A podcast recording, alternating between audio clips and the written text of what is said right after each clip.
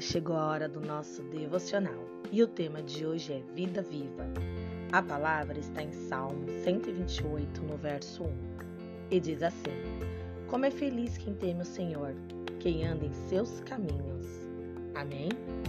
O Salmo 1 apresenta a diferença de resultado entre a vida de alguém que teme a Deus e da pessoa que não o respeita, chamado de ímpio. O primeiro é descrito como feliz, produtivo e bem-sucedido, enquanto o segundo não se sustenta e acaba destruído. O texto dá algumas recomendações para podermos estar no primeiro grupo. Primeira recomendação: cuidado com as companhias. Em outra passagem, a Bíblia adverte: as más companhias corrompem os bons costumes. Cultivar relacionamentos próximos com pessoas de má índole acabam por levar-nos para o mau caminho. Segundo, cuidado com o que abastece a sua mente. Muitas pessoas se queixam de enfraquecimento na fé, desânimo espiritual, falta de vontade para orar e ler a Bíblia. Certamente, elas não seguem o exemplo do salmista no verso 2 mas alimentam a mente com programas de televisão, sites duvidosos na internet, fofocas, amargura. Passa o dia ruminando o ódio de seus desafetos e outros pensamentos maldosos. O coração fica cheio de raiva, ressentimento e malícia.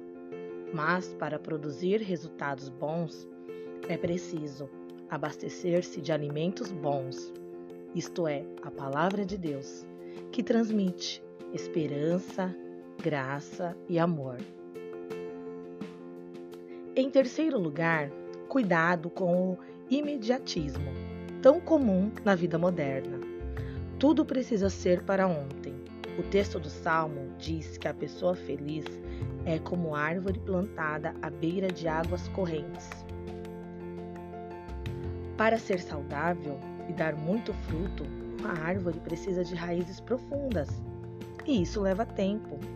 Antes de se tornar árvore, a semente precisou germinar, soltar seus primeiros ramos, esticar-se para cima em direção ao sol e para baixo nas raízes. Passa-se muito tempo. Vem tempestades, sol de verão, frio, e ela continua ali, firme, as árvores crescem e a diferença está aí, nas estruturas.